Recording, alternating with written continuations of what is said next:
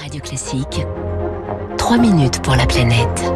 6h54 sur Radio Classique. Bonjour Baptiste Gabory. Bonjour Fabrice, bonjour à tous. Ouais, est-ce le retour d'une autre épidémie, l'épidémie de grippe aviaire dans les élevages de volailles en France? Un foyer a été détecté dans les Pyrénées-Atlantiques. Ce week-end, les canards ont été abattus.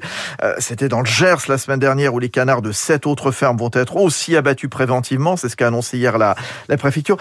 Ce sont des cas qui mettent toute la filière sous tension, Baptiste. Oui, dans les Pyrénées-Atlantiques. Hein. C'est le premier foyer détecté depuis euh, l'épisodie de l'hiver dernier. Premier cas également détecté euh, ce week-end dans un élevage de canards des Landes. Évidemment, toute la filière redoute de revivre le cauchemar de l'hiver dernier. Plus de 500 élevages contaminés, 3 millions et demi de volatiles abattus. On a encore en mémoire ce que l'on a vécu en début d'année. Ça, ça ne peut pas s'oublier. Marie-Hélène Cazobon est la présidente de la Chambre d'agriculture des Landes elle-même éleveuse de canards dans le département. Maintenant, on n'est pas du tout dans le même cas de figure. Les éleveurs ont fait évoluer leurs pratiques. Alors, euh, ce que nous faisions, mais nous l'avons bien renforcé, se changer de tenue euh, quand on rentre dans un bâtiment d'élevage, surtout ne pas remettre des chaussures qui viennent de l'extérieur, parce que c'est comme ça qu'on peut amener le virus à l'intérieur d'un bâtiment, par exemple. La désinfection euh, des locaux, des véhicules, de tout le matériel qui est utilisé. Plus de précautions dans les élevages pour éviter à tout prix la contagion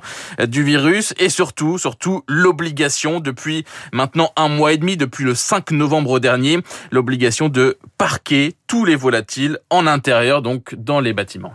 Nous avons euh, exceptionnellement cet hiver mis nos animaux à l'abri. Ça permet de limiter que ce virus puisse rentrer. Et si en tout cas le virus arrive, ben, c'est surtout qu'il ne se diffuse pas sur l'extérieur. On est euh, un peu plus serein que nous ne l'étions l'année dernière à la même époque, je, vous dirais.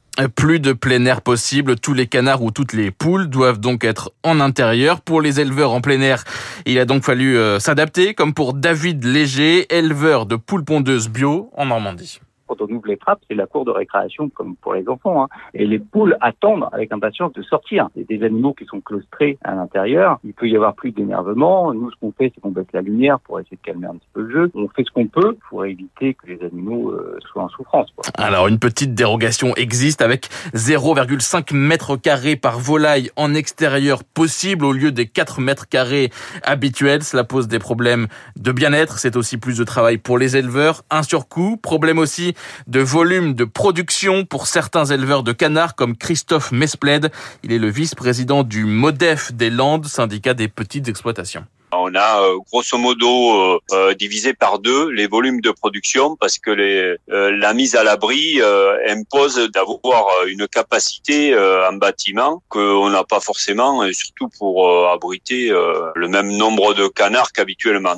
Mais au-delà de ces contraintes, certains éleveurs comme Christophe Mespled et David Léger estiment que le plein air est une cible trop facile. Claustrer les volailles en cas de risque majeur est proche, oui, mais pas en permanence, mais pas en permanence, pardon, et pas pendant plusieurs mois. Il faut agir sur la diffusion, notamment limiter les transports. C'est un engagement qui est contenu dans les, accords interprofessionnels, mais qui n'est jamais respecté. Limitation aussi des personnes. Vous avez des techniciens qui s'en vont faire des, pesées de canards d'un côté de l'autre, y compris euh, en période de risque. Ok, on met des animaux à l'intérieur, d'accord, mais je demande à l'État de surveiller le reste parce qu'autrement, euh, c'est pas possible. Le MODEF, la Fédération nationale de l'agriculture biologique et d'autres associations ont déposé euh, trois recours devant le Conseil d'État contre ces arrêtés obligeant la claustration des volailles. Une réponse est attendue d'ici la fin de semaine. Terrible. Merci beaucoup, Baptiste Gabory. Trois minutes pour la planète. Il est 6h58. Territoire d'excellence à présent. Comme chaque matin, je vous fais découvrir de belles entreprises. Et c'est le moment ou jamais au petit déjeuner de se plonger dans quoi?